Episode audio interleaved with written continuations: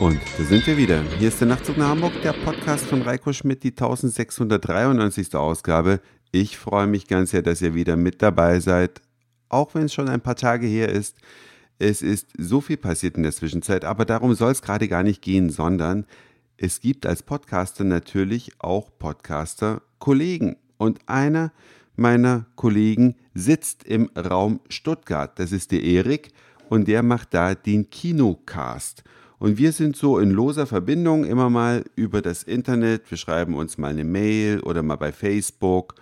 Und kürzlich lud er mich ein, dass ich für ihn ins Kino gehen kann. Er macht, wie gesagt, den Kinocast. Könnt ihr euch ja auf seiner Webseite gerne mal anschauen. Ist auch heute auf der Nachtzug nach Hamburg Homepage verlinkt. Und es fand heute in Hamburg eine Premiere eines Filmes statt. Er aus Stuttgart wollte dann natürlich jetzt nicht extra nach Hamburg kommen und hat gesagt, wenn du magst, kannst du da hingehen, was ich auch dankend angenommen habe, war also dann heute zur Filmpremiere von Antboy oder Antboy. Worum geht's? Einfache Story. Ein Junge, der zur Schule geht, der da so ein bisschen der Außenseiter ist, der wird von einer Ameise gebissen und die verleiht ihm Superkräfte.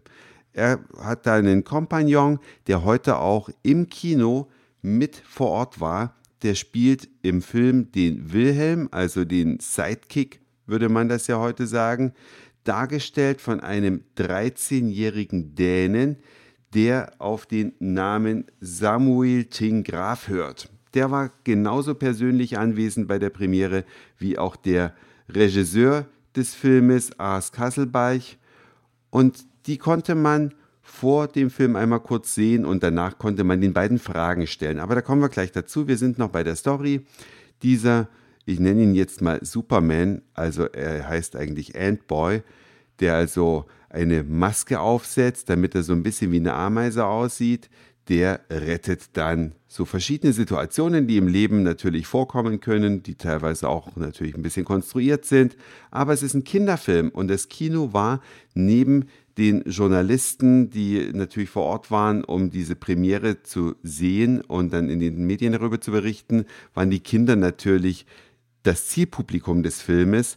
Und ich kann es euch empfehlen, wenn ihr Kinder habt, vielleicht so ab fünf, sechs Jahren kann man das schon denen zumuten, dann solltet ihr vielleicht mal da einen Familiennachmittag im Kino einplanen. Das Abaton Kino in Hamburg hat jeden Tag Kinderfilme im Programm.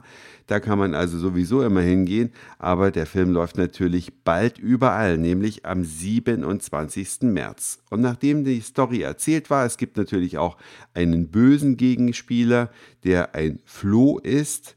Der äh, ist zwar nicht vom Floh gebissen worden, sondern der hat sich diese Flohgene selbst injiziert.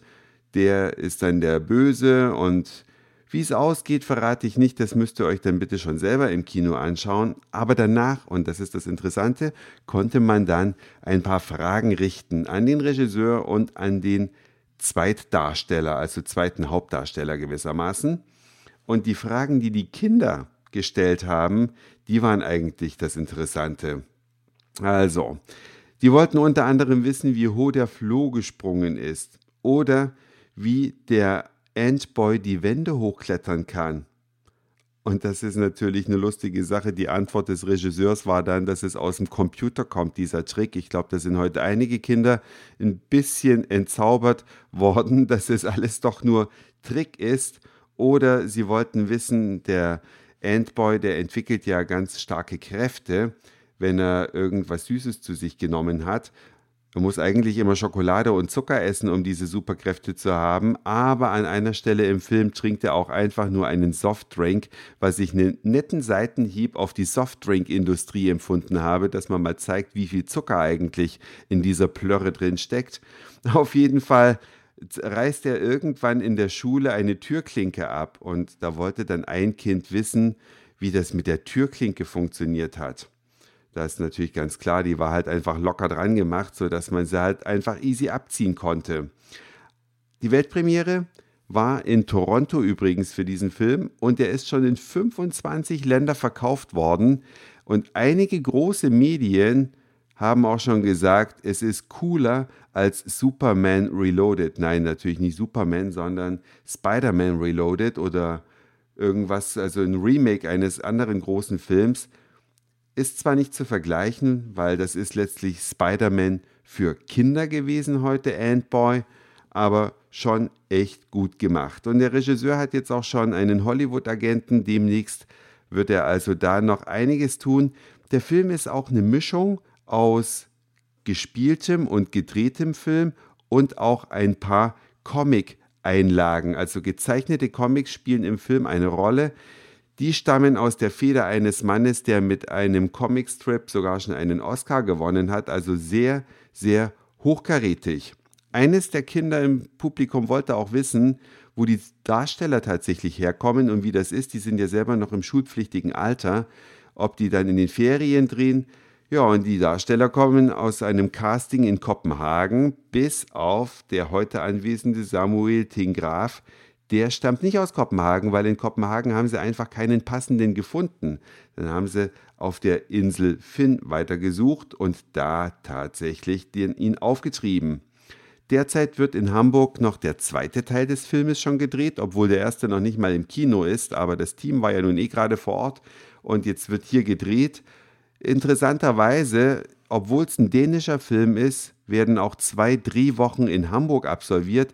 Zum einen natürlich, damit es nicht immer nur nach Kopenhagen aussieht, zum anderen aber auch, weil die Filmförderung Hamburg den Film mit unterstützt und da ist es eine Pflicht, dass man dann auch in der Stadt, die die Kohle dazu gibt, ein paar Szenen abdreht. Tja, das Kostüm, so viel sei noch verraten, von diesem Antboy war richtig teuer. Es war sogar unvorstellbar teuer. Und wer wissen möchte, wie teuer es denn tatsächlich war und wo die Vorlage für den Film herkommt, der wendet sich heute an www.kinocast.de. Und da gibt es die restlichen Antworten. Das war's nämlich für heute. Ich werde jetzt noch den Erik anskypen und dann produzieren wir einen Teil für seinen Kinocast zusammen. Dankeschön fürs Zuhören, für den Speicherplatz auf euren Geräten. Ich sage Moin, Mahlzeit oder guten Abend, je nachdem, wann ihr mich hier gerade gehört habt. Und vielleicht hören wir uns schon morgen wieder. Euer Reiko.